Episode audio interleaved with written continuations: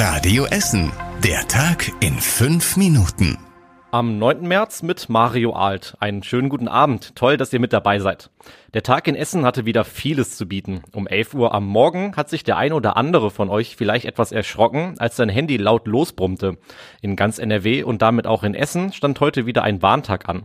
Die Sirenen auf den Dächern sollten heulen und das Bundesamt für Bevölkerungsschutz hat eine Probemitteilung über die Warn-App Nina oder Katwarn gesendet. Das Brummen auf dem Handy wurde vom neuen Cell-Broadcast-System ausgelöst. Das hat offenbar auch alles gut funktioniert. In Essen haben wohl alle 51 Sirenen geheult.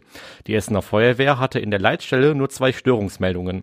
Da muss in den nächsten Tagen dann geklärt werden, was passiert ist. Die Feuerwehr hatte aber kurz vor 11 Uhr heute Vormittag ein anderes Problem. Die Notrufnummer 112 hatte eine Störung, erklärt Feuerwehrsprecher Christoph Risse auf Radio Essen Nachfrage kurz bevor der Warntag losging, die Rückmeldung bekommen, dass wir Probleme in der Telefonleitung hatten. Das heißt, einige Bürger konnten die 112 nicht mehr erreichen, sodass wir uns dann sofort entschieden haben, eine Warnmeldung rauszuschicken. Da auch mal ein großer Lob an die Bürger. Meiner Erkenntnis nach haben auch nur drei Leute den Notruf für eine Nachfrage gewählt. Inzwischen funktioniert die 112 wieder und die Feuerwehr ist mit dem Warntag zufrieden. In diesem Jahr sollen noch weitere Sirenen aufgebaut werden, damit auch wirklich das gesamte Stadtgebiet abgedeckt wird. Ob das gelingt, hängt von den Firmen ab, die die Sirenen aufbauen und anschließen. Viele von euch standen heute bei der Sparkasse vor geschlossenen Türen.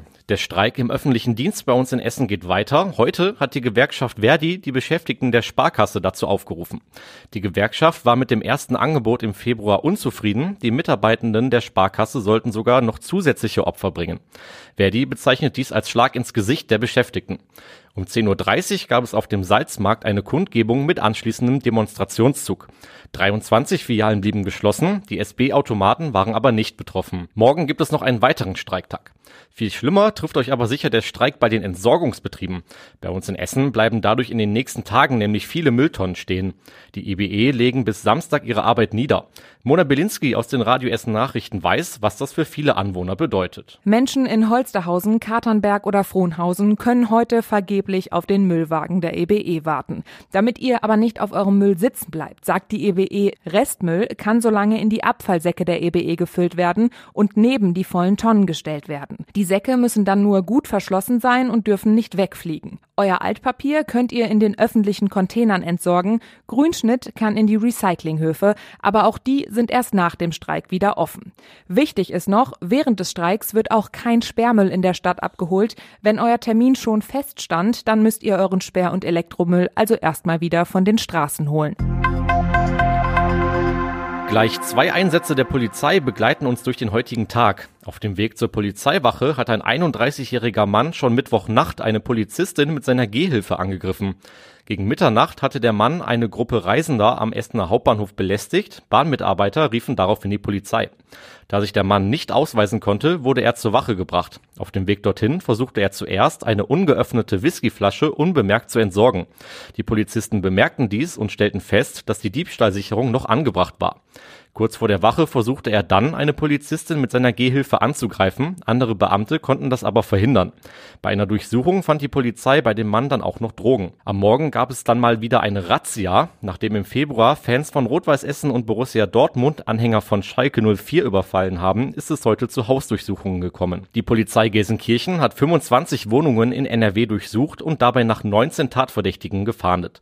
NRW-Innenminister Herbert Reul lobt den Einsatz, er finde es riesig, dass im Bereich der Hooligan-Szene jetzt mal Tabula Rasa gemacht wurde. Festnahmen gab es keine, unter anderem wurden aber Haustüren aufgesprengt. RWE hatte den Überfall auf die Schalke-Fans scharf kritisiert. Ewig lange Staus an einer Baustelle und dann sieht man keinen, der da arbeitet. Das ist für viele Autofahrer immer sehr ärgerlich. Aktuell ist auf der Baustelle an der Stähler Straße aber genau das der Fall. Dort geht es aktuell nicht weiter.